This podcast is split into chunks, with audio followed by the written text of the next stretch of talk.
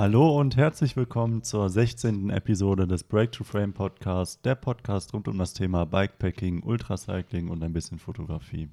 Ich bin der Hendrik und neben mir sitzt der Tobias. Grüß dich, Hendrik. Die Vorproduktion. Ja, Ja, zum Release dieser Folge. Ja, wir graben richtig tief in der Vergangenheit. ja, Äh, sind wir schon auf dem Hobel oder sitzen wir schon auf dem Hobel?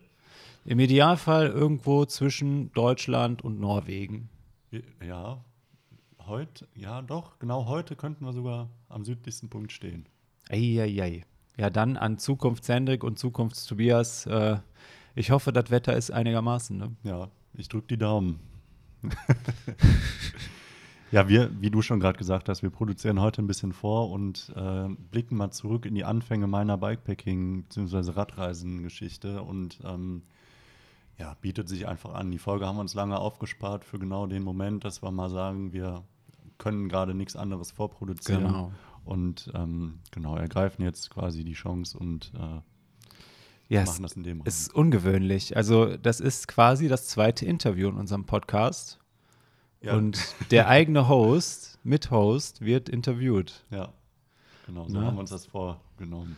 Ich bin ein bisschen aufgeregt, muss ich ganz ehrlich sagen, ja, weil ich, das ist nun mal, also ich habe da gute und, und viele Erinnerungen auch dran, ne, aber das Ganze natürlich in einer Form, ja, irgendwie zu erzählen, die interessant ist, ja, und die auch irgendwie die Geschichte so erzählt, das ist schon, Ja, aber es ist ja, das wäre deine größte oder längste Tour bisher gewesen und wird auch lange wahrscheinlich so bleiben. Ne? ja, das stimmt, das stimmt. Wie viele Tage warst du unterwegs? Schon mal so als kleiner Spoiler. 48 Tage war ich 48 Tage, überleg mal. Also das ist ja was. Äh ich bin gespannt, weil das Komische an der ganzen Sache ist ja, dass du oder wir beide darüber immer mal nur so, ja, so situativ gesprochen haben. Ne? Also ich kenne Ja, so ein paar kleine stimmt. Geschichten, aber so wirklich alles kenne ich jetzt nicht. Nee, nee da, das habe ich auch nie so richtig erzählt. Also, äh, wie du schon sagst, auch ganz interessant ist eigentlich die Geschichte, wie wir dazu gekommen sind. Ne? Weil wir haben ja schon mal gesagt, wie wir uns so kennengelernt haben. Mhm. Ne? Und in der Zeit, wo ich bei euch auf Station war, bis ich ähm, dann diese Reise gemacht habe, hatten wir auch schon viel miteinander zu tun. Und irgendwie Stimmt. wussten wir beide, ja, äh, Fahrradfahren ist so unser Ding. Aber irgendwie haben wir in dem Moment nicht so richtig geschaltet, zu sagen, ja, lass doch ein Stück zusammenfahren, so nach dem Motto, weißt Ja. du? Also, Da gab es die Connection noch nicht. Ne? Also eben. vor unserer Zeit, also vor der Break-to-Frame-Zeit sogar. genau. Ja, Henrik, ich bin gespannt. Ich hoffe, dass ich äh, dich da anständig interviewen kann zu deiner ersten großen Tour. Ich bin auch gespannt. Ja, und ein Interview wäre kein Interview, wenn Flo nicht noch ein kleines Roast eingesprochen hätte. Auf diesen Moment freue ich mich schon sehr lange. Toll. Und ich sag mal, Ich Flo, du hast das Wort. Hendrik Jupp Mertens, der DLRG Anrad Hesselhoff, Bruder von Finn Kliman und Amazon Prime Platin Member. Akribisch und mit dem Auge fürs Detail beschriftet der Vollzeitsortierer nicht nur die Taschen am Rad für eine bessere Übersicht, auch der Kühlschrank und selbst die bessere Hälfte erhalten entsprechende Kennzeichnung, um ein potenzielles Chaos im Keim zu ersticken. Abseits vom Mainstream der Radsportblase sammelt Brokkoli 163 seine Trophäen nicht bei Strava, sondern bei Steam. Rank und schlank und angetrieben von mindestens einem Kilo Mousse au Chocolat fährt das übergroße Schlemmermäulchen selbst 500 Kilometer in 24 Stunden aus dem Stand und halluziniert sich dabei freundlich gesinnte Tierbegleiter für die extra Portion Motivation. Getreu dem Motto, lass uns doch noch 10 Kilometer mehr fahren, definiert er mit dem E-Scooter zur Arbeitfahrer das geplante Tageskilometerziel immer wieder neu. Und? Das ist nice. Er trifft es ganz gut, Ja, oder? das ist nice. Eieieiei. Nee, also da habe ich mich wirklich gefreut. Ich, und weißt du, wie der Text zustande gekommen ist? Also ich lag ganz entspannt auf der Terrasse jetzt vor ein paar Tagen und äh, habe so überlegt, okay, was steht so als nächstes an, Break to Frame mäßig und irgendwie, ich konnte das so runterschreiben, ne? Es waren auch eigentlich noch ein paar Sätze mehr, aber ich habe mir gedacht, das muss ja jugendfrei bleiben auch. ne? An der Stelle nochmal Dankeschön an Flo. Äh, Finde ich, hat er wieder sehr schön eingesprochen für uns. Das stimmt, ja, wirklich. Vielen Dank. Ja, hör mal, ähm, wie fangen wir an? Also, Soll ich vorab einfach mal kurz erzählen, wie ich überhaupt darauf gekommen bin? jetzt, genau, so machen wir das. Das Dann, klingt doch dann haben wir das schon mal abgehandelt, sage ich mal. Also ich hab, ähm, fotografiere seit jetzt sieben, acht Jahren ungefähr und man guckt sich ja immer wieder mal so um, vor allem auch auf Instagram, ne, schaut, was, was gibt es so äh, auf der Welt. Ne? Und mir ist damals ein Bild untergekommen, ähm, das werden viele kennen, das ist ähm, ein Bild von Manarola, einem kleinen Dorf an den, an, oder in Italien an der Cinque Terre. Ja. Und ähm, ich fand das so schön, dass ich da hin wollte. Ne? Und klar, ja, äh, Auto war jetzt irgendwie keine Option und irgendwie hatte ich so Bock auf so eine Radreise. Ne? Und ähm, habe mir das lange erstmal so ganz grob vorgenommen, so, aber auch genauso hätte ich sagen können, nee, mache ich jetzt einfach nicht und das wäre kein großer Verlust gewesen. Und dann war ich damals, das weiß ich noch, am 9. Dezember äh, 2016 war das, bei meiner Tante. Mhm. Und ähm, habe ihr davon erzählt und die war da so begeistert von, hat mich so bestärkt darin, das zu machen, dass ich dann, ja, knapp ein halbes Jahr vorher dann auch wirklich den Entschluss gefasst habe, ja, das ist eine Sache, die möchte ich auf jeden Fall machen und äh, da möchte ich hinfahren. Das Ganze mit dem Rad. Ja. Und dann fing das Ganze an und hat sich so ein bisschen so entwickelt, dass ich ähm, geschaut habe, ja, wie kann ich die Route denn gestalten? Ne? Ähm, wer kann mich begleiten? Ne? Und ja, es war eine wilde Vorbereitungszeit. Also äh, mit wenig finanziellen Ressourcen da das Maximum rausholen und zu gucken, wie verteilt man das Ganze. Und äh, ja, da ist ein ordentliches Stück Strecke bei rausgekommen. Also das war eine ganz schöne Odyssee, das Ganze vorzubereiten. Das ist eigentlich fast ganz anders geplant, als es am Ende geworden ist. Aber sehr interessant. Ich bin, ich bin sehr gespannt. Aber jetzt so rein so für die Vorgeschichte an sich, also wo standst du da so im Leben? Also war das kurz nach der Schulzeit 2016 oder? Ja, ich habe ja, also ich habe ähm, ja mein FSJ bei euch gemacht, ne? Und das war, ja, das war direkt nach der Schule, ne? Da Mhm. war ich noch grün hinter den Ohren und äh, da war ich auch, und ich glaube, da wirst du dich dran erinnern, da war ich ja auch noch ganz anders. Und diese Reise, muss ich auch für mich selber sagen, die hat mich wirklich verändert. Also ähm, das war für mich persönlich eine ganz, ganz äh, wichtige Zeit, um mich einfach zu entwickeln. Ne? Weil alleine irgendwie durch die Weltgeschichte zu reisen und irgendwie ja, selbst überleben müssen, sage ich mal, Mhm. ohne dass man jetzt Support von irgendwem anders hat, ist schon äh, eine ganz andere Nummer. Ne? Vor allem, wenn man dann, aber da komme ich später nochmal drauf zu sprechen, wenn man dann irgendwo alleine steht und äh, ja, das erstmal so realisiert, ne? dass man Mhm. jetzt gerade keine Hilfe bekommt. Ne? Also auch diese, diese persönliche, dieses persönliche Reifen einfach, Ja, genau. ne? dieses aus der Komfortzone raus, aus dem Behüteten rauszukommen. Ja, genau. Ne? Und Ja. dann, äh, wie alt warst du zu dem Zeitpunkt da? 20. 20 Jahre. Also mit 19 geplant, mit 20 gefahren. Hm. Ja. Spannend, spannend. Ja. Und das, äh, es ging los, jetzt auch wieder für äh, die Chronologie, nach deinem freiwilligen sozialen Jahr. Also Genau. Genau, ich erinnere mich nämlich auch, du hattest damals uns schon gesagt, FSJ ist für dich so ein bisschen auch zur Seite legen und danach ist für dich klar, äh, geht's erstmal on Tour. Ne? Genau, Steht ja. erstmal deine Reise an. Ja, ja. Also ich habe dann äh, die Zeit, die ich dann noch hatte im FSJ, dafür genutzt, ähm, ein bisschen Geld zu sparen. Ne? Klar, das Equipment auch zusammen zu kaufen und das ist, glaube ich, gleich nochmal ein ganz großes Thema, weil das war wirklich, das war ein Abenteuer, ähm, was, was ich da alles mitgeschleppt habe und was ich dafür sinnvoll erachtet habe. Hm. Ähm, naja, und äh, die Taschen zu kaufen, so die Zeit habe ich dann halt dafür genutzt. Ne? Und ähm, Routenvorbereitung, ne? Klar. Also war wirklich dann eine, eine ganz intensive Zeit, vor allem so die letzten zwei Monate vor der Reise, äh, dass ich dann äh, gesagt habe, ich, also die Freizeit, die ich habe, die muss ich da irgendwie rein investieren, um zu gucken, wie funktioniert das Ganze. Ne? Hm. Ja. Und ähm, war die ursprüngliche Planung alleine zu fahren? Also klingt jetzt erstmal so, weil ihr wart ja oder du warst ja erstmal zu zweit mit Genau. einer Freundin unterwegs, Genau, richtig? ich bin damals mit meiner besten Freundin zusammengefahren. Der Plan war ganz ursprünglich, ich fahre alleine. Dann habe ich meiner besten Freundin davon erzählt. Die hatte in dem Zeitraum auch Zeit. Und dann hat sie gesagt, sie fährt mit. Ne? Hm. Hat sie dann am Ende auch ein Stück weit gemacht. Und wie war ihre, ihr Background, also sportlich gesehen? Sportlich ja, aber Fahrradfahren halt nicht so. Ne? Ja. Deswegen mussten wir auch erstmal gucken, ja, mit welchem Rad überhaupt. Ne? Dann haben wir uns noch von einem guten Freund von mir ein Rad geliehen, was sie dann genutzt hat. Ach, Ähm, tatsächlich, die wollte mit dem Leihrad dann quasi Genau, die ne, haben das 3000 dann noch- Kilometer auf sich nehmen. Ja. Genau, haben das dann noch eingestellt vernünftig. Ähm, ja, ur, also ursprünglich, du sagst gerade äh, 3000 Kilometer, ursprünglich waren das mal 4000 Kilometer, Ja. die geplant waren, aber Okay. da mussten wir am Ende dann ein bisschen abschneiden. Aber genau, äh, eigentlich ursprünglich geplant alleine. Sie hat sich dann quasi dazugeschaltet, aber später dann auch wieder auf der Tour quasi ausgeklingt. Ja, und dein sportlicher Background war, du bist ja schon zu dem Zeitpunkt, hast du eigentlich jede, jeden Weg, den du äh, so äh, ne, auf dich nehmen musstest, mit dem Fahrrad bestritten. Ja, ne? genau. Also Ja. auch nicht viel öffentliche Verkehrsmittel, sondern Nee, das, ja, genau. und Rettungsschwimmen war ja sowieso die ganze Zeit immer aktuell. Ne? Ja. Also das ist dein sportlicher Background, wie du dann auch zum intensiven Radreisen dann gekommen bist am Anfang. Genau, Ne? ja. Ja, und das hat mich halt alles irgendwie so motiviert, ne? dann zu sagen, äh, Fahrradfahren mache ich gerne. Ne?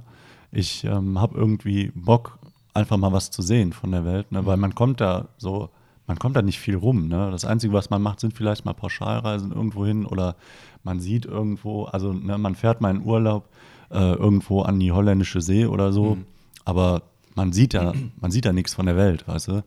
Und das hat Man- mich so ja. motiviert, dann auch fotografisch irgendwie mal ein bisschen was festzuhalten, zu sehen, dass, dass ich gesagt habe, ja, man, man sieht nicht viel von der Welt, ist vielleicht eine unglückliche Formulierung, man sieht anders. ja, Ne? Das ja, ja, auch das, genau, ja. so, äh, und äh, ich glaube, die Wahrnehmung, das ist ja das, das Allerwichtigste, Ja. ja, gerade auf solchen Touren. Ähm, du hast gerade schon gesagt, das, was du alles mitgenommen hast, äh, würde jetzt komplett den Rahmen sprengen, so, also für jetzige Verhältnisse. Mhm. Ähm, mit welchem Rad war denn die Planung von Anfang an? Das war tatsächlich das Rad, also geplant war das eigentlich mit einem ähm, ganz anderen Rad, nämlich einem, also was heißt einem ganz anderen Rad? Ich hatte ursprünglich ein KTM, ja, das, was ich jetzt auch habe, hatte ich damals auch schon, da war ich sehr zufrieden mit. Ähm, fand ich damals ist perfekt geeignet für so eine Radreise, war sehr gemütlich, war sehr ähm, gutmütig, sage ich mal. Und dann wurde mir das aber einen Monat bevor es losgehen sollte geklaut. Nee, ernsthaft. Einen Monat bevor die große Tour Ja. losgehen sollte. Ja, und dann habe ich, äh, war zum Glück versichert und äh, habe das Geld auch relativ zügig bekommen. Habe ich mir gesagt, äh, ich kann jetzt nicht hier noch irgendeinen irgendwie blinden Rad kaufen und sagen, das reicht jetzt auch. Ich habe dann ähm, tatsächlich äh, von weiter weg, also ich glaube 100 Kilometer von, von uns mussten wir damals fahren, damit wir dasselbe Rad, dasselbe Modell nochmal bekommen, ähm, haben wir das geholt. Das war natürlich im Nachhinein betrachtet mein Glück, ne, weil ein neues Rad, ja, für so eine Reise, obwohl du es trotzdem schon kennst, die ganze Geometrie und so, ist natürlich das Beste, was dir passieren kann. Ja, ne? klar. Und äh, da war ich dann im Endeffekt ganz froh drum, dass ich dann äh, wusste, was ich habe und trotzdem alle Komponenten noch neu sind. Ne? Ja, perfekt. Ja. Nee, und das ist tatsächlich das Rad, ähm, was jetzt unten ganz traurig in der Garage steht, womit ich damals zuletzt, äh, was haben wir zuletzt gemacht? Den Haag. Den Haag, Den Haag war das, gemacht genau. Ja. Habe, ähm, was jetzt ja seinen Lebensabend unten fristet. Echt? Ja. Ist jetzt in Rente. Ja, das, also das ist kaputt gefahren, ja. Aber ist auch, also einige Kilometer auf diesem Ja. Rad bestritten, ne? Ja, das war also drei, nee, vier Jahre war das mein Hauptrad für alles. Also egal, was ich gemacht habe, das war immer unter mir. Wie bist du denn an das ganze Thema Equipment rangegangen? Also, du hast gesagt, äh, oder wie war die Schlafsituation? Also, was hast du dir vorgestellt? Wolltest du komplett autark? War Campingplatzplanung oder wie sah das aus? Campingplatz? Campingplatz komplett. Also ans Thema Equipment bin ich rangegangen und zwar habe ich, äh, damals war Bikepacking noch nicht so groß. Ne? Radreisen war da eher so das Thema und da kennt man natürlich die äh, klassischen äh, Gepäckträgertaschen. Ne? Ich habe mich äh, lange mit einem Frontgepäckträger auseinandergesetzt, habe für vorne dann auch noch Taschen geholt, also wirklich komplett ausgestattet. Ähm, äh, bin ich quasi da rumgefahren. Hinten auf dem Gepäckträger dann das Zelt gehabt, vorne auf dem Gepäckträger dann den Schlafsack gehabt Mhm. und dann halt äh, Lenkertasche noch dazu. Also ähm, alles voll. Überall, wo Platz war, da wurde auch was hingesteckt. Also, ich habe ein Foto gesehen, hattest du mir ja schon mehrere Fotos gezeigt. Ja. Das ist halt so wirklich Weltenbummler. Ja, Radreise, Rad, Fahrrad, ne, Ja. sag ich mal. Also du hättest wahrscheinlich auch noch 2000, 3000 mehr Kilometer Ja. fahren können mit dem Setup, Also, was ja. du da dabei hattest. Ne? ja. Also nicht das, was da drin war, aber das, was am Rad selbst dran war, das Hätte auf den jeden Fall Platz genug geboten. Platz. ne? Ja. Ja. Ja, und dann, ähm, ja, ich habe mir so gedacht, das muss zuverlässig sein, das muss gutes Zeug sein, was da dran ist und habe mir dann ein komplettes Set von VD geholt Und äh, war auch zuverlässig, sind wir ja jetzt auch letztens noch mit dem Tandem mit rumgefahren. Hm. Und äh, ja, hatte ein bisschen zu viel Platz. Ne? Und so kam es dann dazu, dass ich da richtig schön eingepackt habe. Ah, ne? das ist so dieser typische, das ist typische Anfängerding. Ja. ja, wenn noch ein bisschen Platz in den Taschen ist, ja, warum denn dann nicht noch ein Teil mehr? Ne? Ja, genau. So hast du dann quasi auch äh, deine Packliste gestaltet oder wie Oh muss ja. ich mir das vorstellen? Ja, also was ich alles dabei hatte im Nachhinein, das ist wirklich, äh, das ist wirklich heftig. Also ich hatte, ich weiß es noch, ne, wie Chris letztens auch, ich hatte eine Jeans dabei, ich hatte ähm, eine, ein Hemd hatte ich dabei, ich hatte ein Spülbecken Oh, dabei, Herr. so ein faltbares Spülbecken, weil ich dachte, ich muss mein Besteck und meine Teller abspülen, ne, die ich übrigens auch dann dabei hatte, ja. Ah, Und äh, da, also wirklich ein ein Spiritusbrenner, Spiritus natürlich ein Liter, immer auf Vorrat dabei. Das Rad, ja, um mal eine, eine Zahl zu nennen, äh, das Rad an sich 16, 17 Kilo, also doch schon ein ordentliches Gewicht für ein Ei, ei, Reiserad. ei, ja.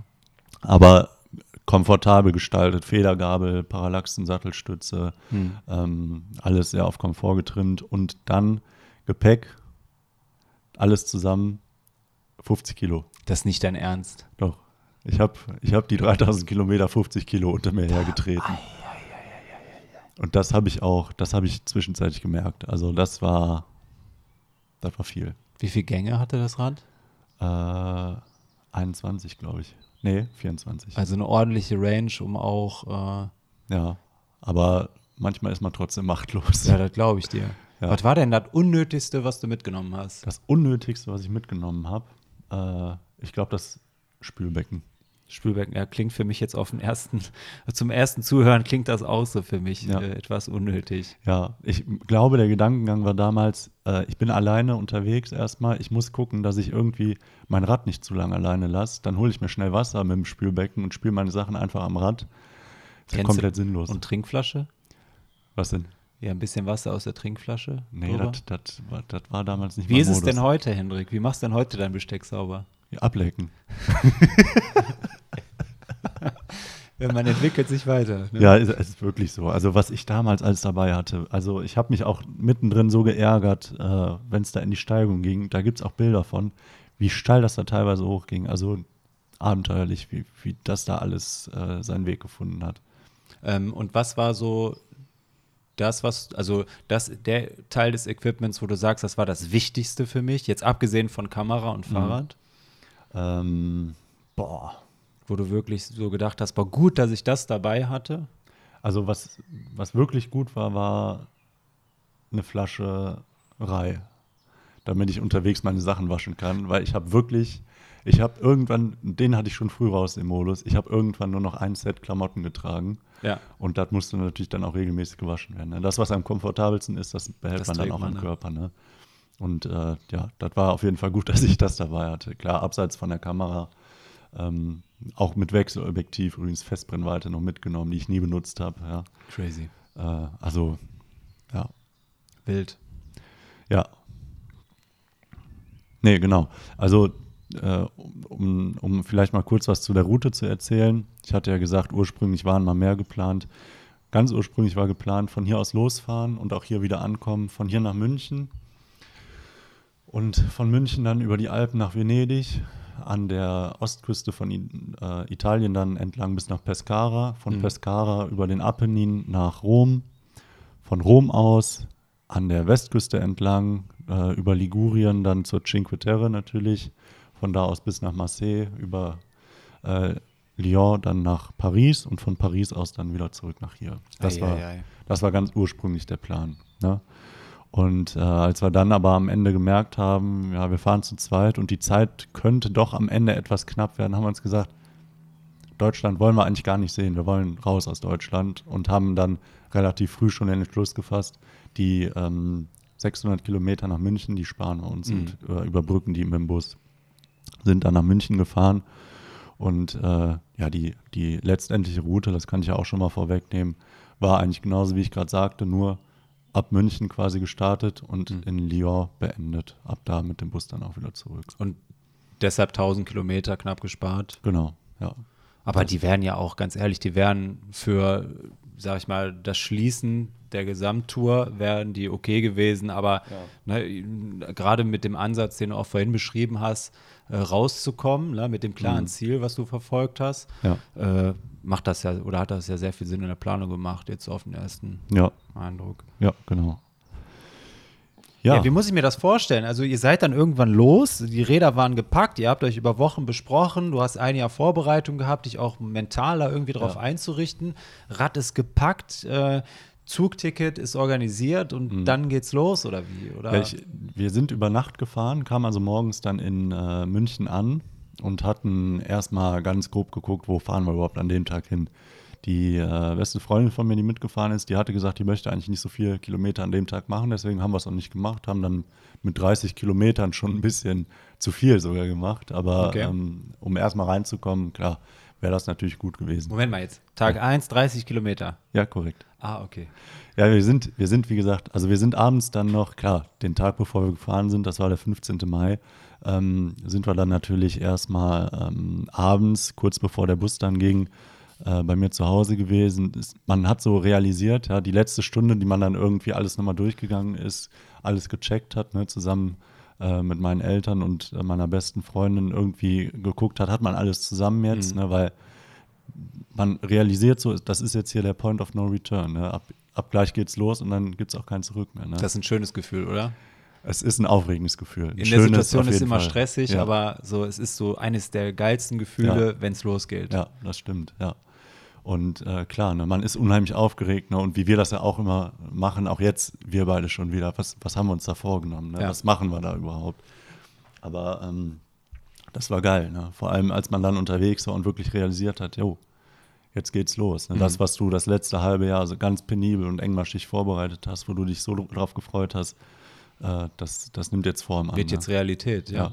Ja, ja. Und äh, ja, so äh, war das dann. Wir haben dann abends in Düsseldorf sind wir dann gestartet und sind dann morgens früh in München angekommen und äh, haben da erstmal dank der guten Vorbereitung den nächsten Baumarkt angesteuert und mussten uns einen Stromadapter kaufen, weil in Österreich andere ähm, Steckdosen auf Campingplätzen sind. Tatsächlich ist ja. das so. Haben wir zumindest gedacht. Den habe ich im Endeffekt zweimal nutzen müssen. Und die zweimal hätte ich wahrscheinlich auch an der Rezeption fragen können, ob ich da laden darf. Ei, aber ei, ei, ja. Das war auch so ein unnötiges Ding. Naja. Aber genau, haben dann erstmal einen, einen Baumarkt angesteuert, haben dann äh, ein bisschen Verpflegung geholt und waren dann auch schon, äh, ja, schon fast raus aus München. Ne? Mhm. Am ersten Tag haben wir aber auch noch was anderes gemerkt, nämlich, dass wir die Sonne total unterschätzt haben. Beide ohne Helm. Also wir hatten Helm dabei, mhm. aber klar, so in flachen Strecken, vor allem jetzt in unserer Reisegeschwindigkeit, wollen wir erstmal ganz unbefreit fahren, sag ich mal. Und ähm, haben dann gemerkt, die Sonne, die ballert aber ganz schön. Ne? Mhm. Mussten dann erstmal noch einen Hut laden, ne? eine Kopfbedeckung kaufen. Ne, echt? Ja. Ihr hattet gar keine Kopf. Ach so, nee. ja klar, wenn ihr davon ausgegangen seid, ihr seid mit Helm unterwegs oder ja. auch nicht, ne? Und äh, genau, so sah dann der erste Tag aus. Waren dann früh am Campingplatz und äh, haben dann da äh, uns erstmal früh einquartiert und uns erstmal wieder neu sortiert, neu mhm. organisiert. Ne? Und ich weiß noch damals, äh, das war so eine stressige das waren stressige 24 Stunden, die vergangen sind. Und äh, als ich dann am nächsten Morgen aufgestanden bin, ich hatte so Kopfschmerzen. Mhm. Äh, ich habe gedacht, was ist denn jetzt los? Ne? Ich kann unmöglich so losfahren. Ne? Und äh, ja, habe mir dann was eingeschmissen, dann ging es auch wieder und dann, also dann ging es wirklich los. An. Ja, da, da war es schon soweit. Da fing es schon an, ja. Und äh, so ganz grob jetzt, äh, Campingplatz erreicht, hattet ihr ein äh, Zelt-Setup oder hatte sie ja. ein separates Zelt-Setup? Nee, wir haben, äh, das kennst du auch noch, das ist das erste Mal, dass wir zusammen im Zelt geschlafen haben. Das war das Zelt, das, das äh, wir beide dabei hatten. Ja, ja. genau. Ähm, war für die Zwecke vollkommen ausreichend eigentlich. Ne? Mhm. War mit Sicherheit ab und zu mal äh, ein bisschen kuschelig, sage ich mal, aber ähm, man muss ja, oder irgendwo hatte man auch damals schon den Gedanken, man muss ja irgendwie auch Gewicht sparen. ja, klar. Ne? und auch für sie ja auch angenehmer, wenn du natürlich mit ein bisschen mehr Kraft unter Umständen da auch ein bisschen mehr Gewicht ja. äh, übernimmst. Ja. Ähm, okay, wir sind jetzt in Tag 1 oder an Tag 1 der Erzählung. Es ist warm. Ne? Das habt ihr jetzt schon gemerkt. So, die Prognose, ja. dass es abends nicht nur kuschelig, sondern auch ein bisschen ja, stinkig wird, sage ich mal, wenn man da zu zweit auf so engen Raum zusammen verbringt Da habt ihr euch gar keine Gedanken darüber gemacht oder? Gar nicht. Da hat sich null, jeder darauf null. eingestellt, dass es sein kann, dass man mal so ein bisschen üblen Geruch von der Seite mitbekommt. ja, ja.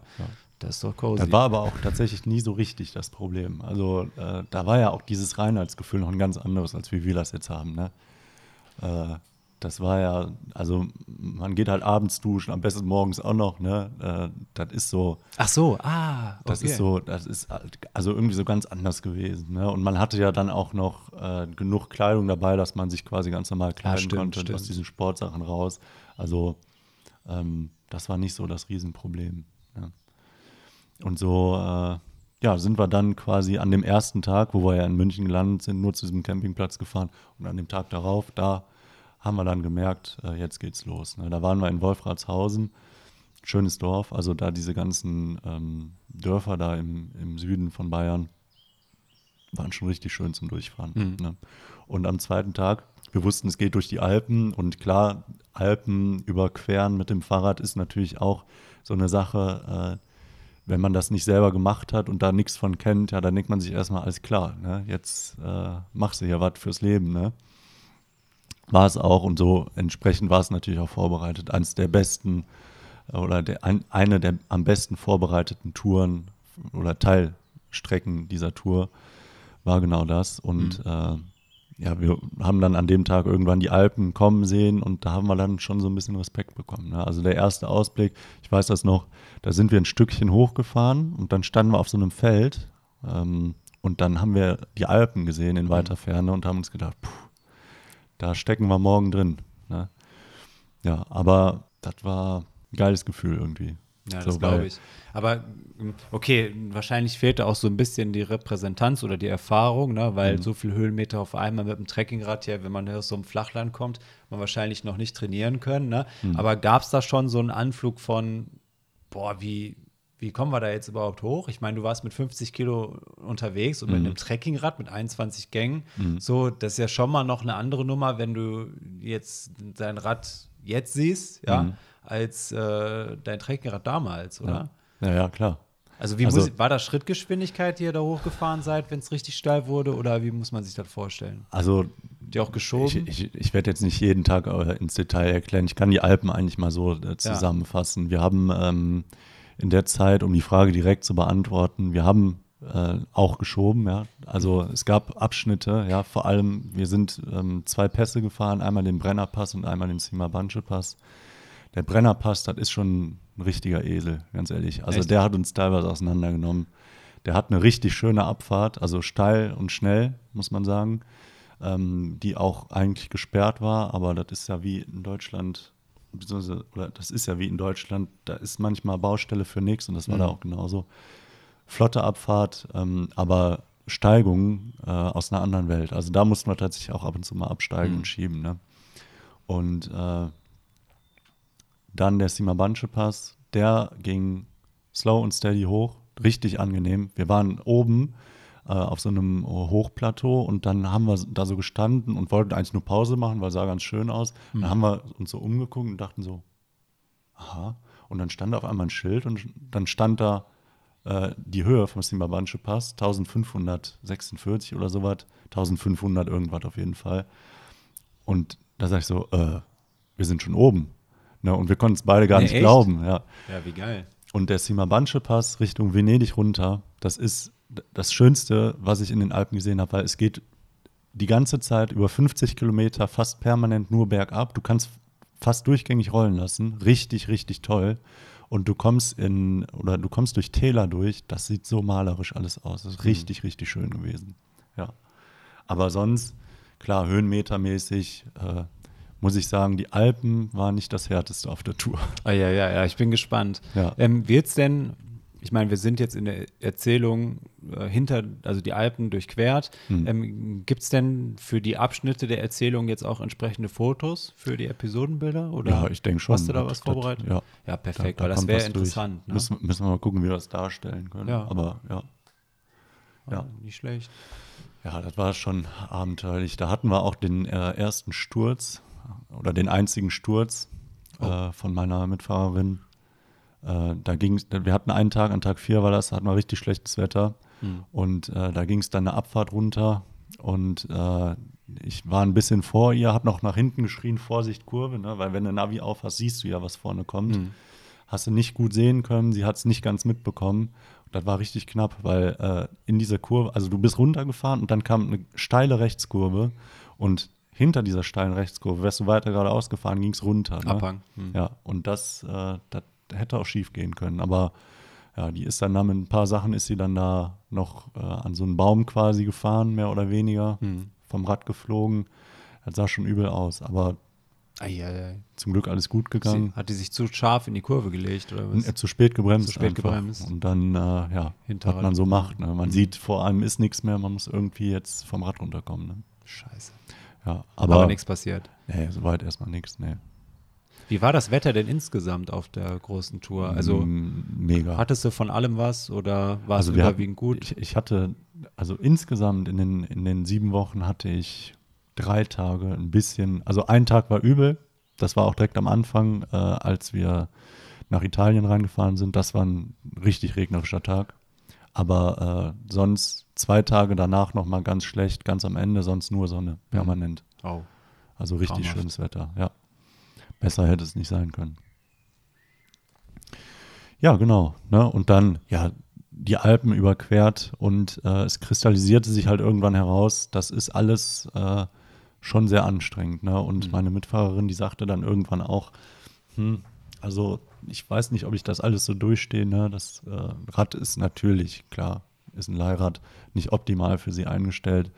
Die kommt nicht, äh, nicht so gut mit. Für sie ist das doch noch sehr anstrengend, so viele Kilometer am Tag zu fahren. Mhm. Für mich war es damals auch noch viel. Ne? Also so, ich glaube im Schnitt 70 Kilometer am Tag. Wow. Und das mit so einem beladenen Rad, ne? Ja. Also und dann Ja. auch noch mit den Höhenmetern und dem Ganzen. Ja. Also nicht schlecht. Und äh, genau, habe ich ja auch die ganze Zeit gesagt, aber klar, ne, man muss sich nicht selber unglücklich machen. Und äh, ja, sie hat dann viel telefoniert und viel hin und her überlegt. Und äh, einen Tag bevor wir Venedig erreicht haben, hat sie dann gesagt, hör mal, äh, das hat keinen Sinn, ich muss gucken, dass ich hier irgendwie wegkomme.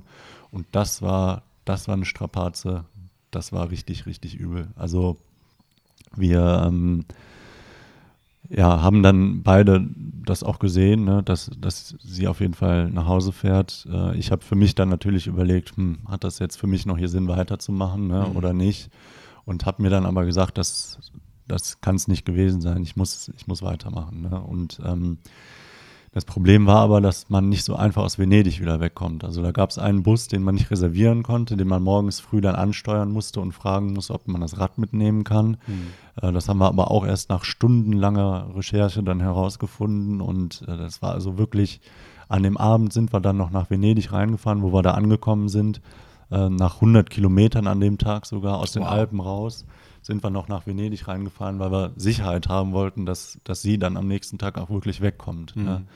Haben nichts erreichen können da im Bahnhof, weil da nichts wegfährt mit Fahrrad. Oh Gott, wie frustran. Ja, und dann haben wir dann äh, den ganzen Abend auf dem Campingplatz, der war nicht in Venedig selbst, sondern in diesem Vorort davon, ähm, haben wir dann äh, die ganze Zeit überlegt, ja, wie machen wir das denn jetzt am besten, ne?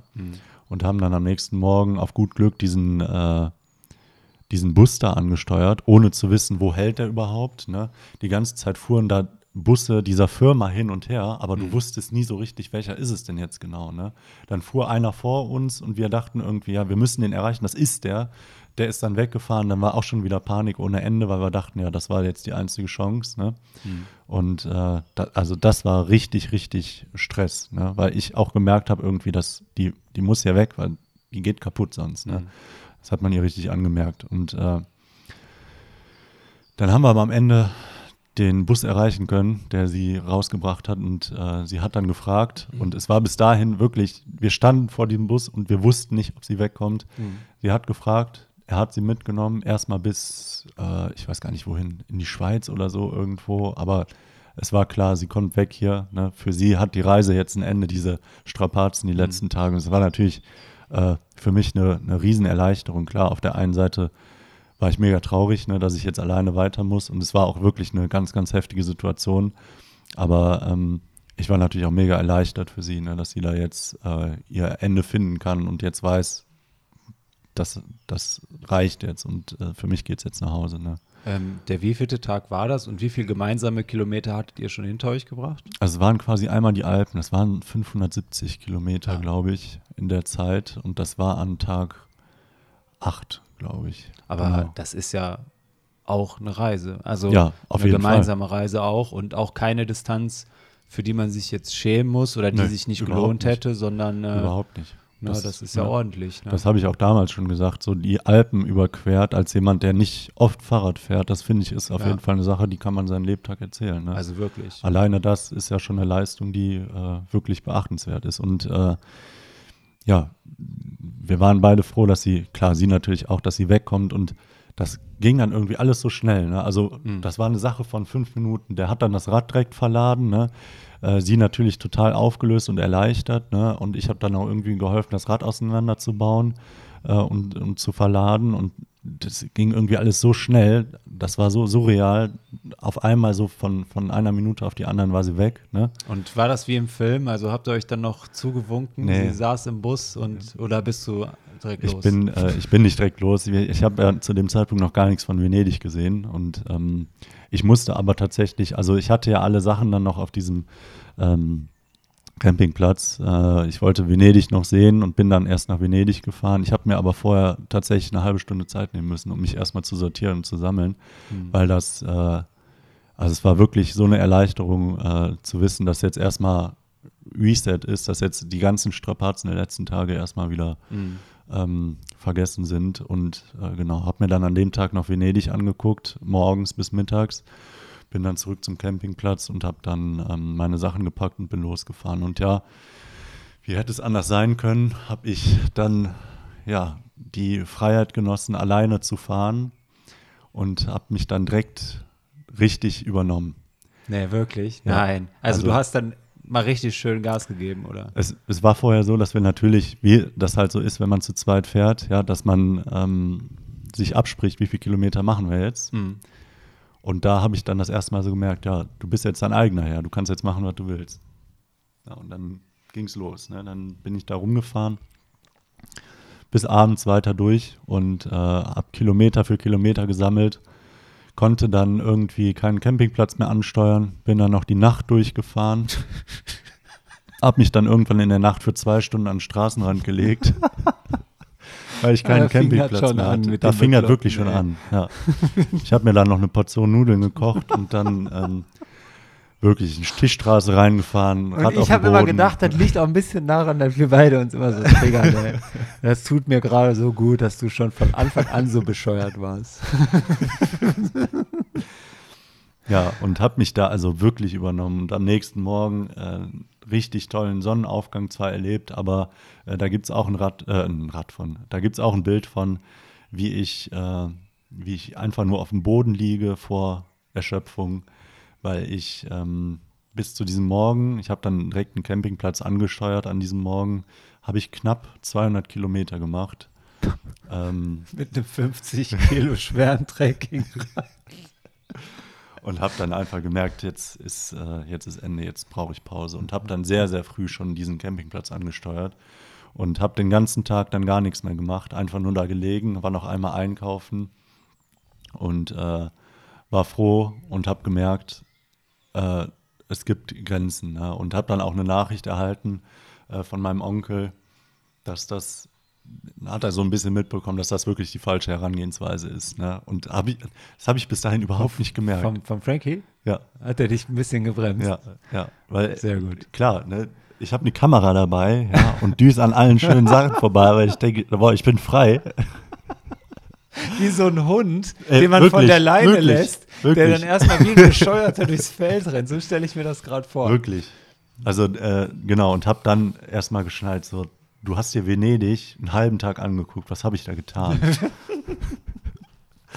Richtiger ja. Hendrik, ey. Und äh, ja, hab dann, also ab dann bin ich wirklich einen anderen Film gefahren. Dann ging es wirklich darum zu genießen. Mhm. Ja. Und die ähm, Ostküste, die ist äh, schön gewesen. Da kann man wirklich äh, schön fahren, ist sehr flach ähm, noch da. Und äh, bis nach Pescara bin ich eigentlich ganz gut durchgekommen. Also schöne Strecken da, auf jeden Fall. Also heftig. Also ja. quasi ein Neustart beziehungsweise eigentlich der Beginn von einer komplett neuen Tour. Ja, die Tour also mit wirklich. dir alleine, ne? Ja. nachdem ihr acht Tage gemeinsam unterwegs wart. Ja. Aber äh, ja, so wirklich viel geändert hat sich an deiner Herangehensweise, was so Starts von Touren angeht, nicht. Ja, Ne? ja. So, aber ja, ne? aber das ist ja schön. Also ich glaube, das werden auch viele kennen. Man muss halt einmal, ich sag mal, sich äh, die Hörner ein bisschen abgestoßen haben, Ja. um zu wissen, wo die Grenze genau ist. Ne? Ähm, Ja. Allein schon, um so ein großes Projekt auch weiter durchziehen zu können. Ne? ja. Ah, das war, ähm, ja.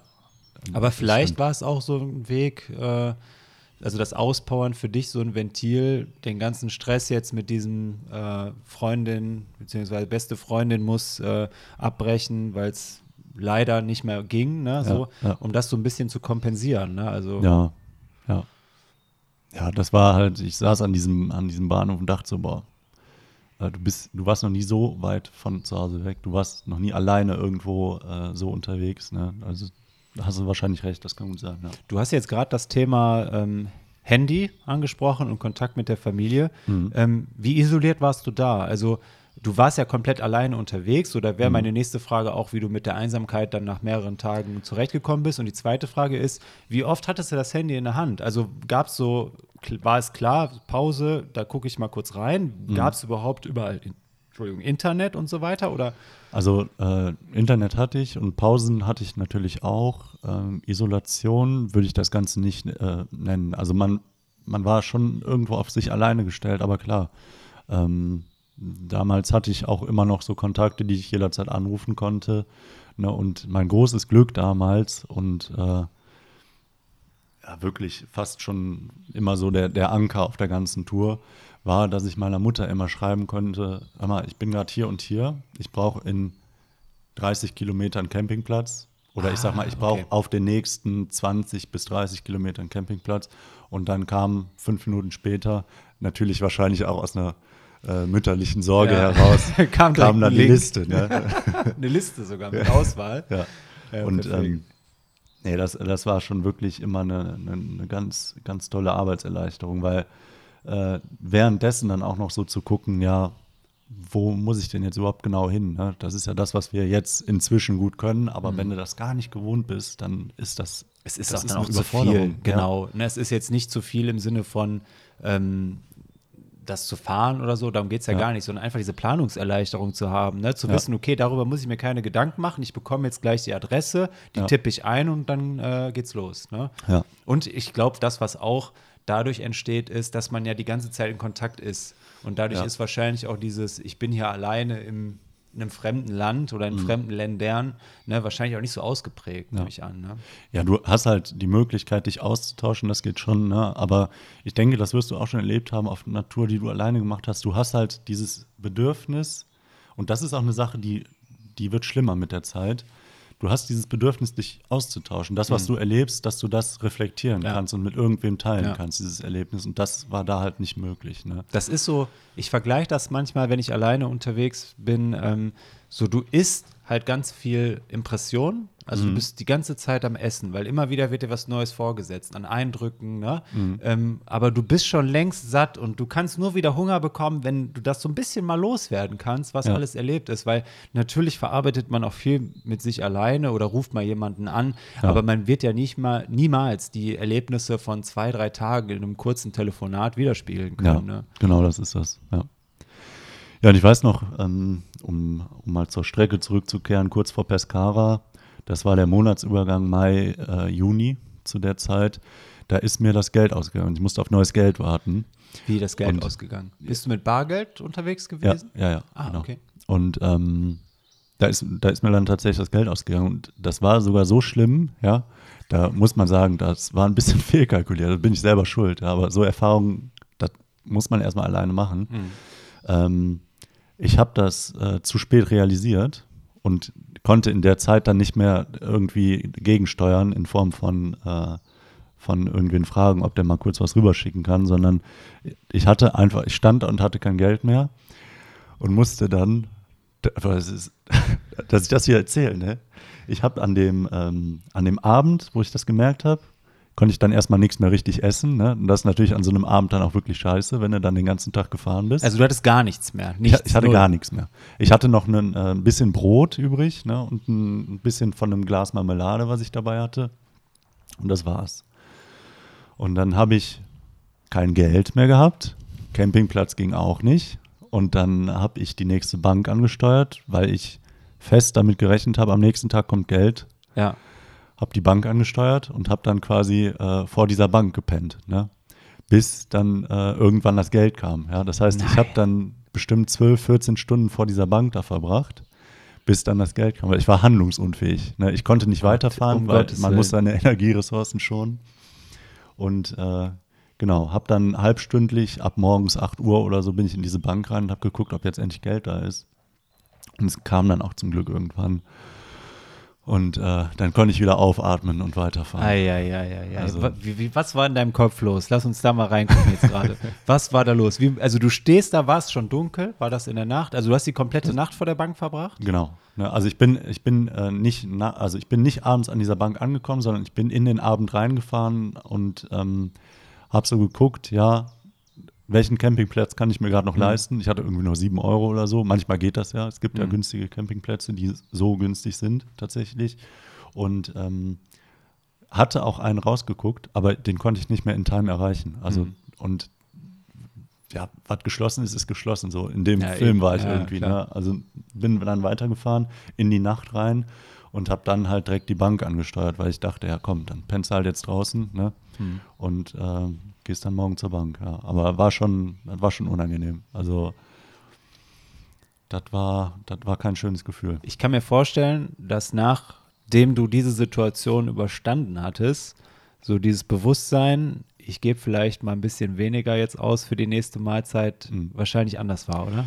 es war von vornherein schon sehr, sehr äh, bedacht, Mhm. ja, weil ich wusste, das Geld ist knapp. Ne? FSJ, sind wir mal ehrlich, ja, das ist ein Hungerlohn. Ja, Ja klar, aber, nee, aber diese Menge an Tagen, diese lange Ja, ja. Reise, die Ja, ja, schluckt ja. umso mehr Geld. ne? Naja, klar. Eben, und ähm, deswegen wollten wir sowieso von vornherein schon sehr viel sparen. Und unser Luxus damals war es auch schon, deswegen sage ich ja Brot und Marmelade, das ist ja nichts, was kostet. Ne? Mhm. Ähm, unser Luxus damals war es schon, äh, sich mal eine Cola zu gönnen. Das haben wir, glaube ich, in den ganzen Alpen zweimal gemacht oder so. Ne? Wow. Morgens dann irgendwie äh, so Milch gekauft und Müsli, ein Paket. Ne? Mhm. Das ist das, womit ich auch anfangs bei uns dann angefangen habe, beziehungsweise fortgeführt habe. Die Störung mit den äh, 1 Kilo äh, Mhm, genau, ja. Nougat Bites. Ja, genau. ne, dieser, dieser sparsame Modus. Ja. Und ähm, ja, das hat sich, als ich dann wieder Geld hatte, hat sich das alles ein bisschen sogar zum Besseren gewendet, dass ich dann wirklich mal ein bisschen darauf geachtet habe, dass ich genug, also was heißt genug? Ich habe vorher auch genug gegessen, aber dass ich mal ein bisschen ähm, Varietät da reinbringe. Ne? Weil, Ah, Krasse Entwicklung. Allein Ja. schon in diesem kurzen Zeitraum. Ja, Ne? Also ja. was da alles mit dem Kopf passiert, wo man hinkommt, welche Hürden man jetzt bis zu diesem Erzählungspunkt schon, äh, die du da bewältigt hast. Also Ja. äh, und da braucht man sich, glaube ich, nicht wundern, dass man als ganz anderer Mensch aus so einer großen Reise rausgeht. ja, Ne? das das ist dann nämlich. Und das Reisen nämlich auch nicht nur ist, ich gucke mir ein bisschen was von der Welt an, Mhm. ja, sondern äh, ich setze mich auch mit mir selber auseinander. Ja, Ne? Ähm, die nächste Hürde, die habe ich gerade eben so ein bisschen außen vor gelassen, die hatten wir auch gar nicht auf dem Schirm vorher, ist Navigation, Google Maps, Fahrradnavi, ja, kein Problem in Deutschland, kein Problem in Österreich. Jetzt kommt Italien nicht. In Italien gibt es kein Fahrradnavi. Nee, wirklich? Nee, Erscheint wir- der wirklich. Button dann einfach dann? Doch, der erscheint, aber der zeigt ja keine Route mehr an. Also der findet keine Route. Ja, weil die alle auf der Straße fahren dürfen. In Italien, Radsportnation. Ja, ja, pass auf. In Italien habe ich wilde Dinger erlebt, oder sag ich dir. ähm, und dann, klar, man steht dann davor und denkt sich, ja, was soll ich denn jetzt navigieren? Also, was soll ich denn jetzt machen? Ne? Ich habe ja nur grob gesteckt, ich möchte von da nach da, nach da, nach da. Äh, ich muss ja irgendwie auch da, da irgendwie durchnavigieren. Ne? Und bin dann auf das Fußgänger-Navi gewechselt, ne? weil ich dachte, ja, äh, Dingens-Navi, Autonavi führt mich über Autobahn, das geht dann nicht. Ja, so klingt sinnvoll, ja. Das ist aber Wandernavi. das Wandernavi. Scheiße. Mal, wir sind da die Berge hoch und runter gejagt, auch in den Alpen schon. Ja. Das war richtig unangenehm. Und äh, das hat mich dann, und deswegen komme ich da gerade nochmal drauf zu sprechen, ab Pescara richtig, richtig auseinandergenommen. Ja. Also zwischen Pescara und Rom, das sind, das ist nicht viel, das ist einmal Ost äh, nach Westküste. Mhm. Fernbus von Pescara nach Rom, 7 Euro. Retrospektiv hätte ich das mal machen sollen. Aber Echt? das war das war das härteste, was ich je erlebt habe, wirklich. Was war hart? Die, der Die- Belag? Nee, die äh, Steigung da, der Steigung. abruzische Apennin, das ist ein absoluter, das ist wirklich der Todbringer. Echt? Also mit äh, Fußgänger-Wandernavigation, das waren Steigungen da, in, mit einem Untergrund, da, das ist nicht vorstellbar. Mit 50 Kilo da beladen durch dieses Ding da zu fahren. Der erste Tag, als ich da reingefahren bin, habe ich echt gedacht, ich sterbe hier. Wirklich, ich habe äh, geheult, ja, weil ich nicht mehr konnte. Da ging gar nichts mehr. Scheiße. Und dann bin ich da reingefahren, bin auf den, äh, zu dem Zeitpunkt oder auch jetzt so betrachtet, der schönste Campingplatz, so ein Selbstzahler, also war kein Besitzer da, war niemand da, äh, ging so nach dem Vertrauensprinzip. Und äh, der hatte dann so eine Küchenzeile da aufgebaut und alles. Und da war noch äh, eine andere Familie da, eine ähm, Familie aus Australien, die aber ursprünglich aus Italien kommt und die machen jedes Jahr Urlaub im Apennin und äh, die haben mich dann abends auf äh, ein Essen eingeladen, ne?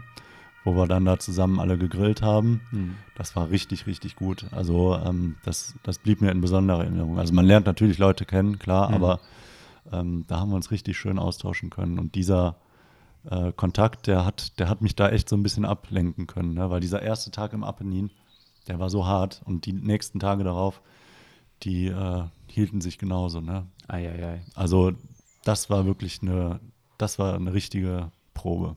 Aber würdest du jetzt so im Nachhinein sagen, es lag am Material? Oder Zu viel Gewicht einfach- dabei Ja. und falsche Navigation. Unwissend navigiert. Das, ist, das wird heute nicht mehr passieren. Wenn du dich jetzt mit dem Rose da hochfahren siehst, wäre es einfacher? Nee, Immer noch hart. Immer noch sehr, sehr hart. Ja. Also das, dann glaube ich dir, dass es hart war. Da war, äh, das weiß ich auch noch, das habe ich auch die Tage sogar noch erzählt, da war eine Steigung, äh, genau als ich äh, auf Madeira war, da war eine Steigung, die bin ich mit dem Rad, also ich musste, das war eine ganz alte Straße, ne, ging richtig steil bergauf und die hatte überall Schlaglöcher und ich musste von Schlagloch zu Schlagloch mit meinen Füßen das Rad hochschieben. Ich habe eine halbe Stunde gebraucht für 300, 400 Meter, Ei, ei, weil ei. ich sonst mit dem Rad zusammen, ich hatte keinen Grip mit, dem, mit den Schuhen. Ja. Also äh, da waren teilweise Steigungen bei, wo ich dachte, wer, wer kann denn so eine Straße hier bauen? Ja.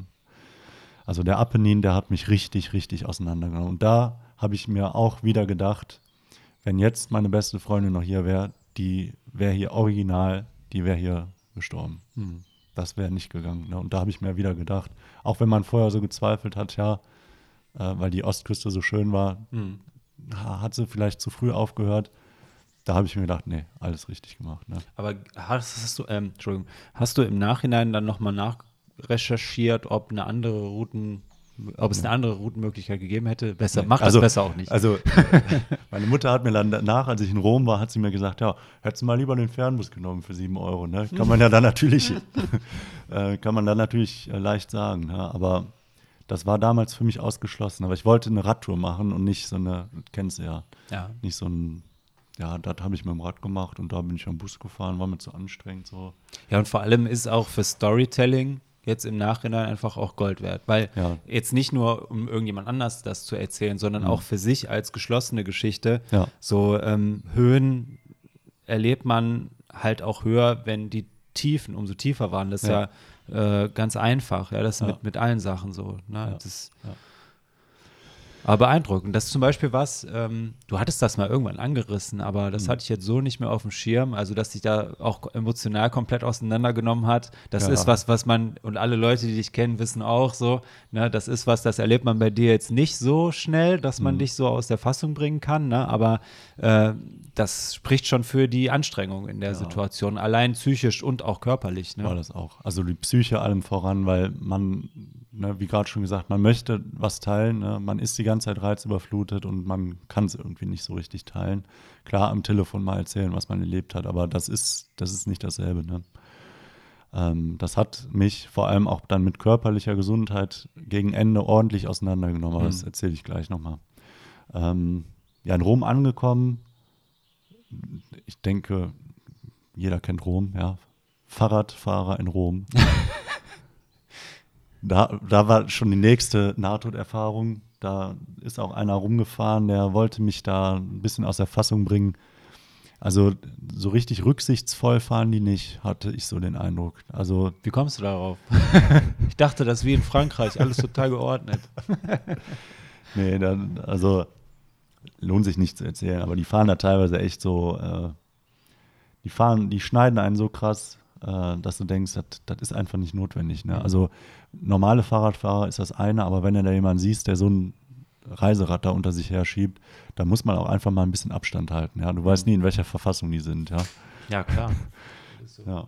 Naja, und ähm, genau, in Rom äh, war ich tatsächlich einen Tag. Ne? Das heißt, äh, da habe ich einen Pausentag eingelegt und habe mir Rom angeguckt für einen Tag. Ich war das erste Mal zu dem Zeitpunkt in Rom Mhm.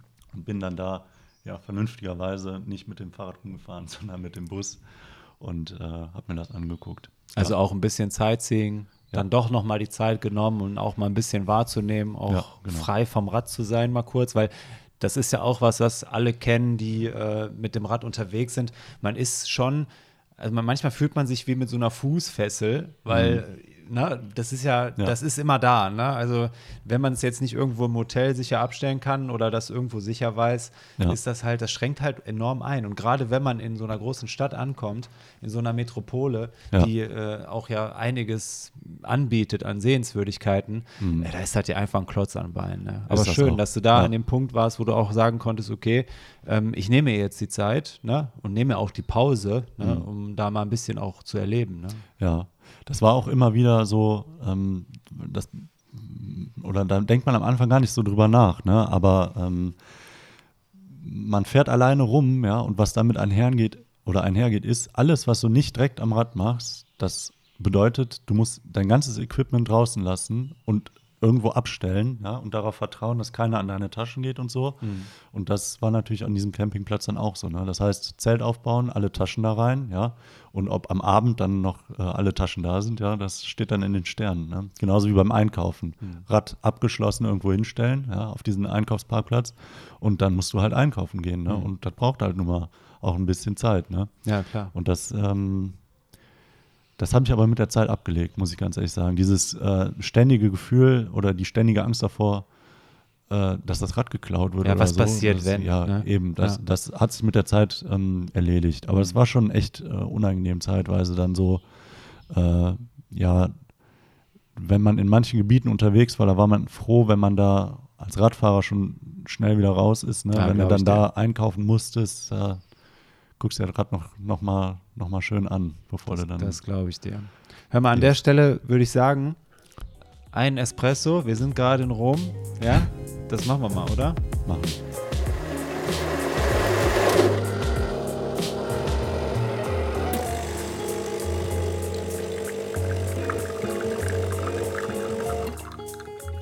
Wie gesagt, zwei Nächte dann in Rom gewesen und dann bin ich äh, an dem Morgen, habe ich dann Rom verlassen, äh, kurioserweise über so einen Weg, einen Feldweg, ja, und in diesem Feldweg lagen überall Matratzen im Feld. Und davor saßen dann auf so weißen Gartenstühlen Frauen. Ne? Und ich dachte die ganze Zeit so, was ist denn hier los? Ja, Also die Assoziation fällt mir aber direkt ein. äh, das war ein bisschen kurios. Das habe ich so auch noch nie gesehen, noch nie gehört. Aber ähm, genau, dann habe ich aber irgendwann äh, Pause gemacht. Nachdem du zwei Matratzen.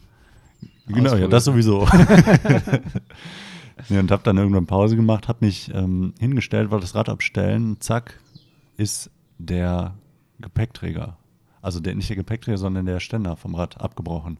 Ja, und das war natürlich, das war äh, richtig doof, ne? weil dann musst du wirklich die ganze Zeit gucken, wo lehnst du das Rad an, ne? so wie wir es jetzt auch machen, aber wenn du dann die ganze Zeit das Rad überall abstellen konntest und auf einmal dann nicht mehr, ist doof. Ne?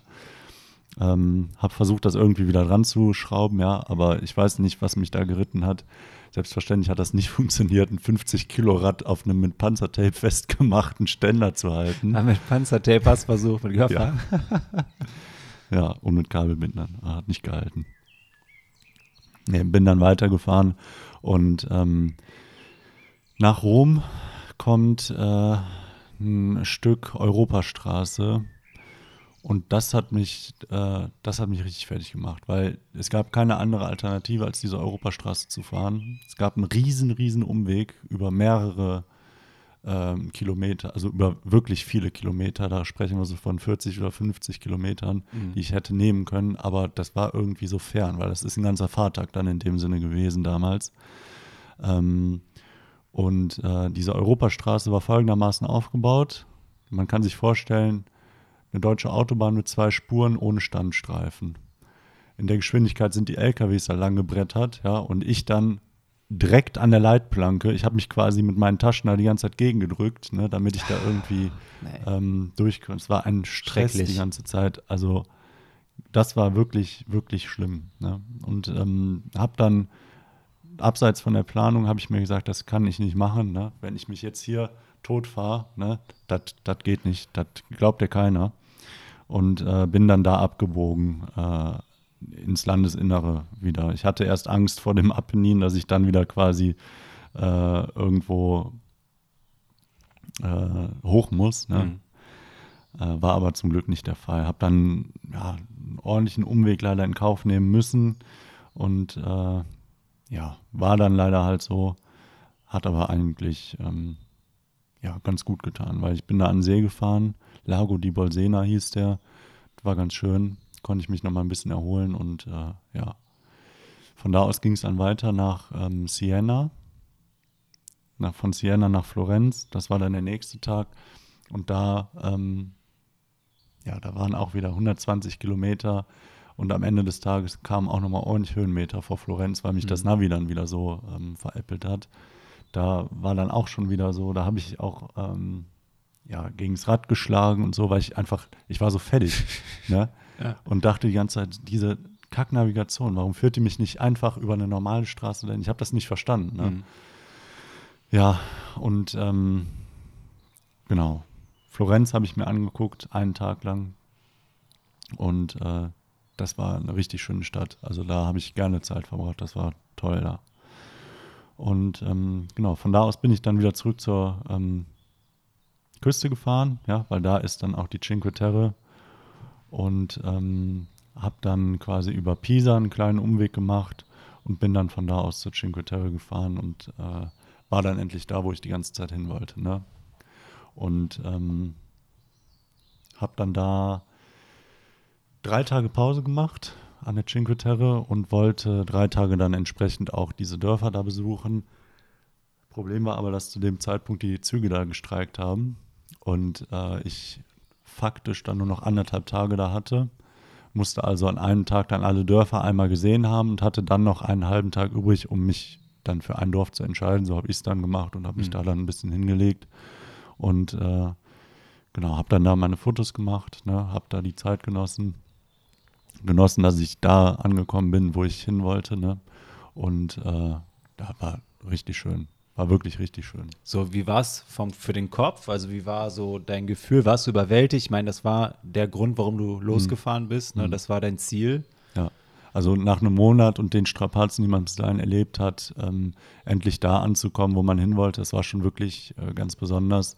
Und ähm, die Tour war für mich, ja, die war nicht abgeschlossen, ja, aber ich habe mir gesagt, so komme, was wolle, selbst wenn ich von hier aus jetzt zurückfahren muss, ist egal. Mhm. Ja. Ich habe das gesehen, was ich sehen wollte, ne? Und äh, wenn jetzt irgendwie, weiß ich nicht, Rad kaputt geht oder so, dann ist das so, ne? Mhm. Also fand ich da dann auch, auch nicht mehr so schlimm. Ähm, genau, habe mich fotografisch ausleben können da und bin dann da weitergefahren. Und habe danach dann äh, an dem Küstenbogen da oben in Ligurien ähm, bin ich dann noch rumgefahren, Genua. Also ich bin wirklich permanent da nur am Wasser entlang gefahren. Es war richtig, richtig schön. Ah, ne? Traumhaft. Und ähm, es ging auch über mehrere Tage so, bis ich dann irgendwann nach Frankreich äh, gekommen bin. Und ähm, ja, war eine Umstellung. Ne? Keiner spricht mehr Englisch, weil die alle keine Lust darauf haben. Ähm, ja, und habe dann direkt in Frankreich den ersten Campingplatz äh, da angesteuert. Drei Kilometer nach der Grenze kam der. Und äh, am nächsten Tag stand dann äh, das nächste große Stück an, nämlich ähm, Monaco. Ne, das ist ja quasi direkt da in der Nähe von der Grenze. Und kurz darauf kommen ja dann auch die großen äh, Städte Nizza, Cannes, ne? Saint-Tropez ist da ja auch in der Ecke. Und das war natürlich dann so das, das nächste Stück. Ne? Die letzten Tage an der Küste entlang hat man sich die ganze Zeit so überlegt, okay, aber was kommt jetzt noch? Ne? Und mhm. das war dann natürlich das, was einen so vorangetrieben hat. Ne? Die Städte, die man überall ähm, hört, aber nie so selbst gesehen hat. Ne? Und das und schon, war, schon gar nicht mit dem Rad. Ja, ja, war, genau, genau, ja. Aus eigenen Stücken quasi äh, ja. hingefahren ist auch, ne? Ja. Ja, und das war richtig schön, das, das dann so zu durchfahren, ne? Ich habe zwar nicht viel gesehen, im Nachhinein hätte ich es, glaube ich, ein bisschen anders gemacht ne, und mir da mehr Zeit für genommen.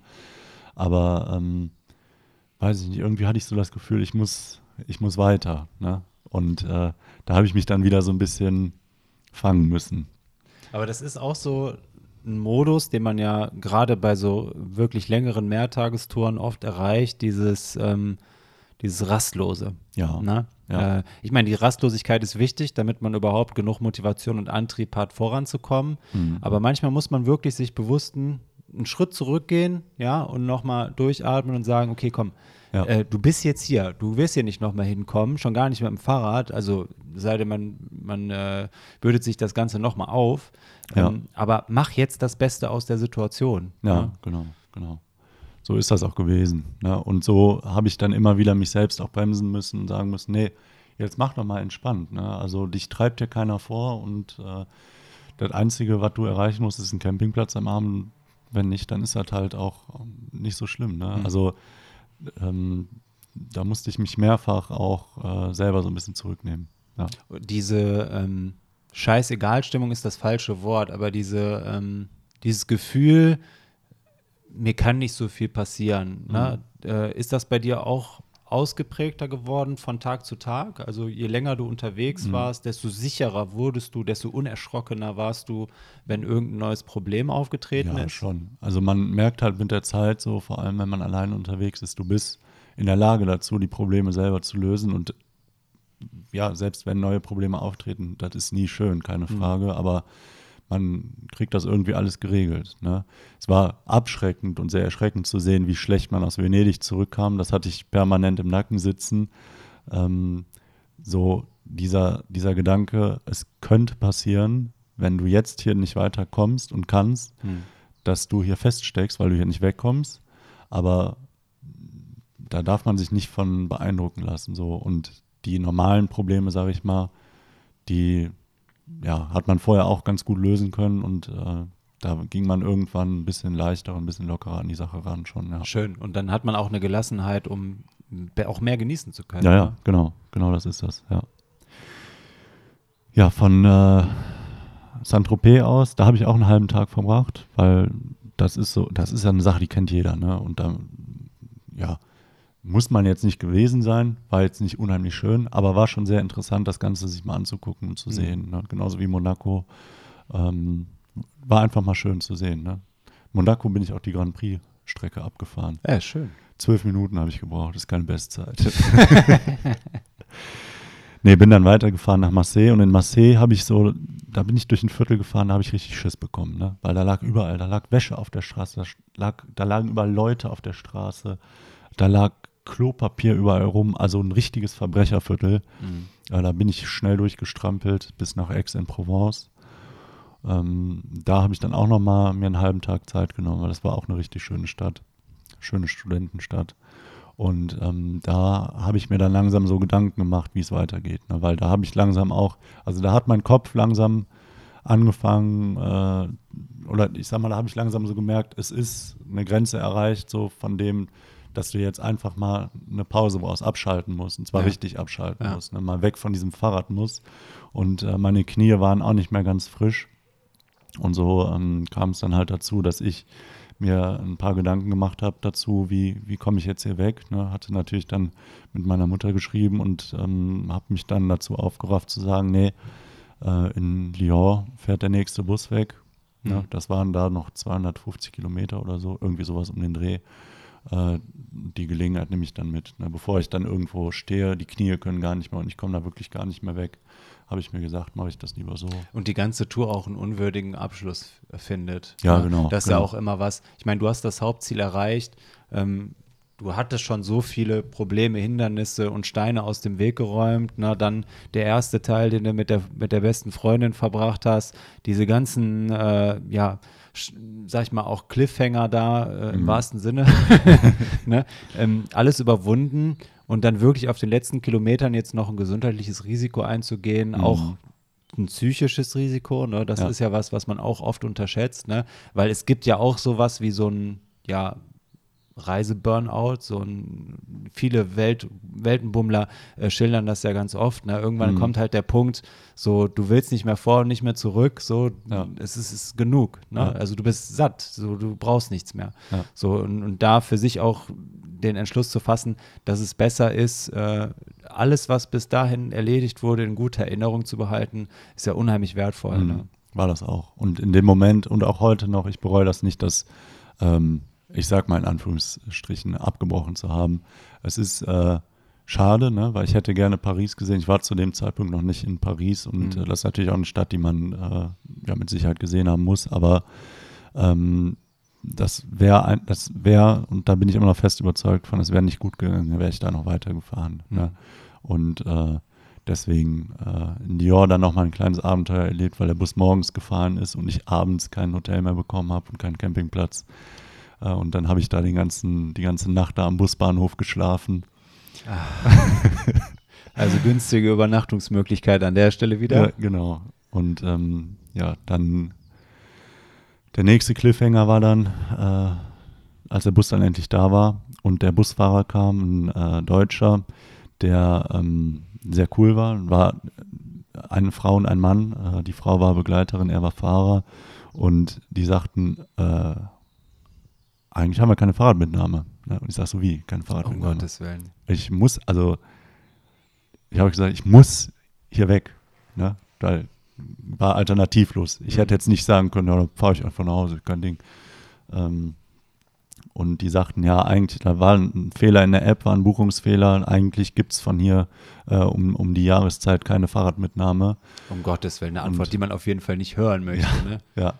Und dann haben die aber, ähm, dann haben wir uns kurz unterhalten und dann haben die so gefragt, ja, was ist das hier eigentlich für ein, äh, für ein Konstrukt, was du da mit dir rumschleppst, ne? Und dann haben wir so ein bisschen uns unterhalten, wie wir, ähm, oder was ich so gemacht habe, ne? Die waren halt, das war halt Starthaltestelle und die sind erst dazugekommen, hatten also noch ein bisschen Zeit mhm. und äh, haben mir dann zugehört, was ich so erlebt habe. Und dann haben die äh, gesagt, ja, hör mal, das ist doch gar kein Ding. Also waren richtig gut drauf. Oh, dann nehmen wir das Rad ja. hier in den Gepäckraum. Ne? Und ähm, Ah, da war ich so erleichtert, dass sie mitgenommen haben. Und dann haben die auch, also wir standen da locker mit 50 Leuten, die haben mich wirklich wie ein Ehrengast haben mich behandelt, wirklich. Ja. Die haben dann, äh, ging dann da los, dass sich die Leute dann, äh, also wir konnten dann in den Bus, ne, und dann haben die aber gesagt, keiner geht in den Bus, bevor ich nicht drin war. und ich durfte dann das Rad vorher noch auseinanderbauen. Ne, und alle warteten dann auf mich, wie ich das Rad auseinandergebaut habe. Und dann haben die gesagt, ja, der, der geht zuerst rein, ne, damit ich dann freie Platzwahl habe und ja. so es war also richtig, richtig cool von denen. Die haben mich dann mitgenommen über die Schweiz bis nach, äh, ich weiß gar nicht mehr bis wohin. Ich musste irgendwo um, doch in Frankfurt, genau. Äh, Lyon bis nach Frankfurt war das, bis nach Frankfurt. Und da ähm, von Frankfurt aus bin ich dann mitten in der Nacht. Also ich bin morgens in Lyon losgefahren, bin spät abends in Frankfurt gelandet und spät abends dann bis nachts nach Düsseldorf gefahren. Mhm. Und da bin ich dann angekommen und äh, da war die Reise dann beendet. Mein Gott. Aber was für ein würdiger und auch schöner Abschluss. Ja, wirklich, oder? wirklich. Dann ja. auch noch über diesen leichten Umweg, dann ja. auch noch mal ins Gespräch zu kommen, dann auch noch mal ein bisschen Courage äh, zu erfahren, auch selber ja. mal zu erfahren. Ne? ich meine, das ist ja auch was, was wir wo, wo wir beide, glaube ich, die gleiche Einstellung zu haben. Wir sind im sozialen Bereich tätig, aber ja. so oft widerfährt uns jetzt auch nichts Gutes von außen, muss man sagen. Ne? Aber ja. das ist ja mal wieder ein Paradebeispiel dafür, dass, wenn man einfach mit den Leuten redet ja. ne, ähm, und schildert, was ist los, ne, äh, dass es immer eine Lösung gibt für die Situation. Ja, und das war auch, also mit denen im Bus zu sitzen und immer wieder jede Pause so irgendwie nochmal ins Gespräch zu kommen, weil die doch nochmal eine Rückfrage hatten und irgendwie doch so interessiert waren. Das war eine richtig tolle Erfahrung und so blieb einem während der Fahrzeit dann so die Erinnerung und, und das, was man so erlebt hat, einfach nochmal, ja, man, man konnte da einfach nochmal drüber nachdenken und mhm. äh, man wusste, es ist vorbei, ne? du hast es jetzt geschafft, ne? du hast 3000 Kilometer jetzt in Europa zurückgelegt mit dem Rad und es war so, ja, es war so, man war so zufrieden irgendwie, ne? Man war gar nicht erschöpft, weil man natürlich an dem Tag auch nicht unterwegs war, ne? Ja, und ähm, man sitzt da so und weiß so, du hast, du hast gerade was geschafft, ne? Und Ja. das war ja auch das erste Mal so richtig, sage ich jetzt mal, in meinem Leben, dass, dass ich so wirklich was äh, für mich gemacht habe, ne? Und das war schon, das war, das war echt, echt toll, ja. Wie war das Rekapitulieren dann im Bus? Ich meine, du hattest ein paar Stunden Busreise. Hm. Ne, ähm, war das auch genauso eine Achterbahnfahrt wie die Tour selber? So emotional oder war es einfach so die Vorfreude auf zu Hause, aber gleichzeitig diese tiefe Traurigkeit, äh, dass Das- es jetzt irgendwie ein Ende hat? Weder noch. Also ich war nicht froh, wieder zu Hause zu sein. Ich war nicht traurig, dass es ein Ende hat. Ich war zufrieden einfach. Also es war wirklich pure Zufriedenheit. Ne? Ah, schön. Da sitzen, den Moment genießen und äh, zurückblicken. Ja, Traumhaft. ja, wirklich. Zu der Zeit, genau auf der, oder genau in der Zeit, wo ich da auf Radtour war, hat sich die Roaming-Gebühr, ähm, das wird in, in zehn Jahren wird das keiner mehr kennen, ne? aber Roaming war noch ein Thema, als ich da unterwegs war. Ne? Ach so. Und genau in der Zeit hat sich die Roaming-Gebühr abgeschafft. Das also war ein Streaming richtiges, richtig pricey gewesen dann an der Stelle. ja, Eieiei. deswegen, äh, ne? Nee, das sind also Sachen. Mhm. Äh, mit wie viel Kilo bist du losgefahren und mit wie viel Kilo Körpergewicht bist du zu Hause angekommen? Ich habe nicht gemessen, aber das sah schon, also das war erschreckend. Ja. Ja. Also auf Wirklich. den Bildern bei Instagram sieht man ja so ein bisschen den Verlauf Ja. und da fällt es auch schon für den Außenstehenden auf. Und Mhm. das ist halt immer ein schlechtes Zeichen, weil Ja, äh, ja, ja, sagt Dritte sehen das ja als letztes, sagt man ja. ja. Ähm, aber das sieht man schon. Also ich bin, äh, also klar, braun gebrannt war ich natürlich ohne Ende. Ne? Also das Startgewicht war auf jeden Fall knapp, sage ich mal. Ich habe nicht gut gefuttert vorher, ne? ähm, aber ich habe schon gut abgenommen währenddessen. Ne? Ich bin ja sowieso so ein schmaler Hering, also da ist schon ordentlich was runtergekommen. Ja. Ja. Ich gucke jetzt hier gerade einmal die Fotos durch noch. mhm.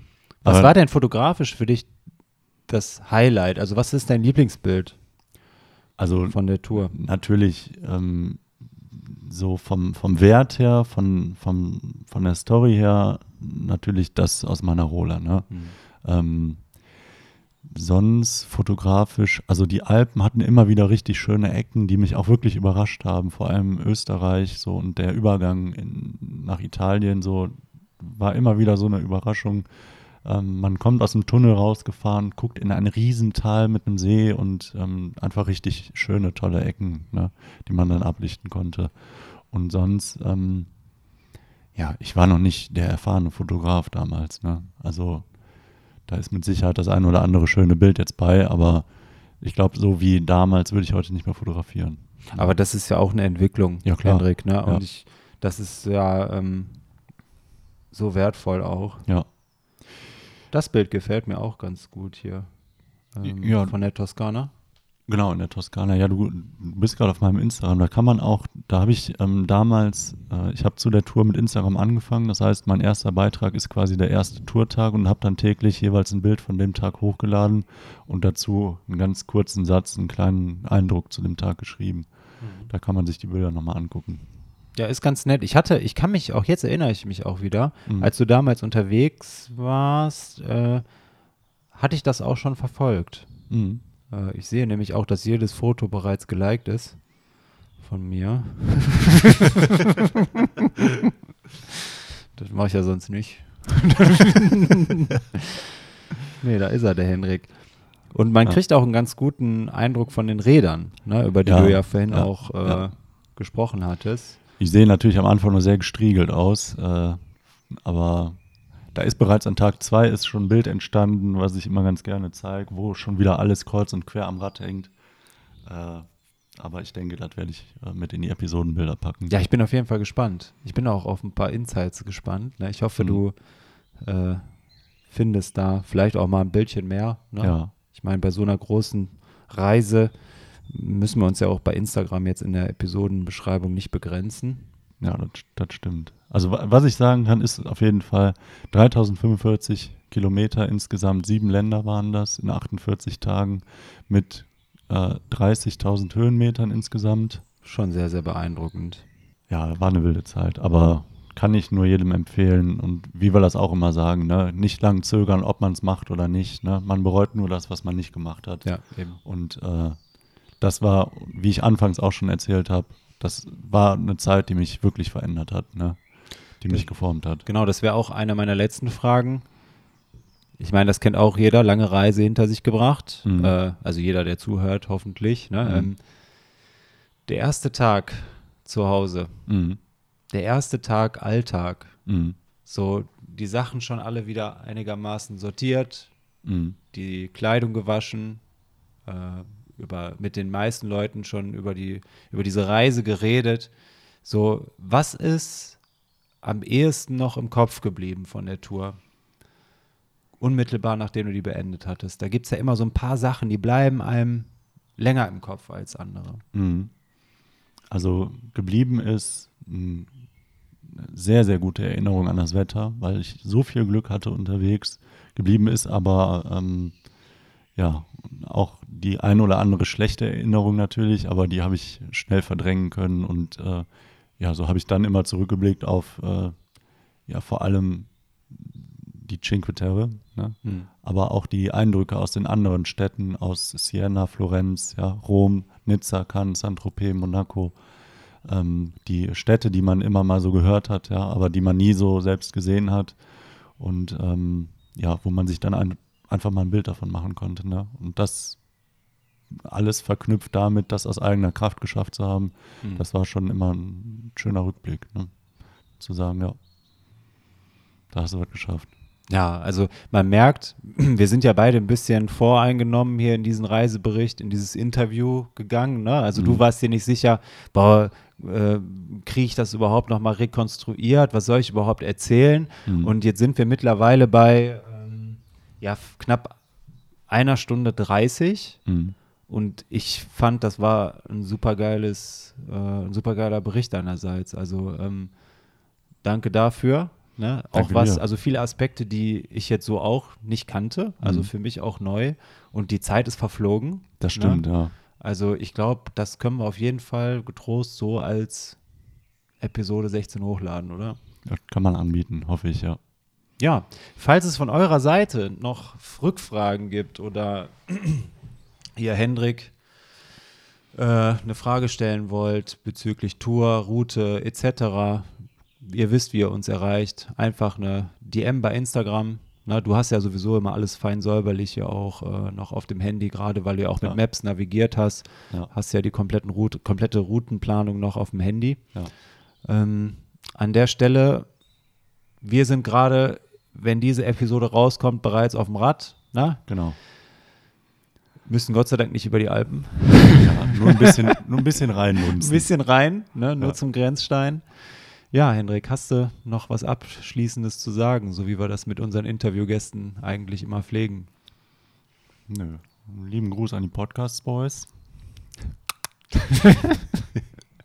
Okay. Und äh, ich freue mich wirklich auf die nächste Episode, auch wenn die sich wahrscheinlich ein bisschen verzögert, aber ich bin sehr gespannt, was wir dann äh, von, von der Tour zu erzählen haben. ah, ich auch. Kilometermäßig, das muss man dann nochmal ganz kurz anteasern. Das längste, mit Abstand das längste, was wir je gemacht haben. Von der zeitlichen Länge auch das längste, was wir je gemacht haben. Ja. Und äh, mit Sicherheit eins der spannenderen Geschichten, die wir davor haben. Ah, definitiv. Äh, naja, wir werden sehen. Ja. Wir geben euch auf jeden Fall ein Feedback, beziehungsweise wir werden das alles ja, hatten wir schon angekündigt, bei Instagram ausführlich begleiten. Genau. Gut, an der Stelle, Würde ich sagen, bis dahin. ciao.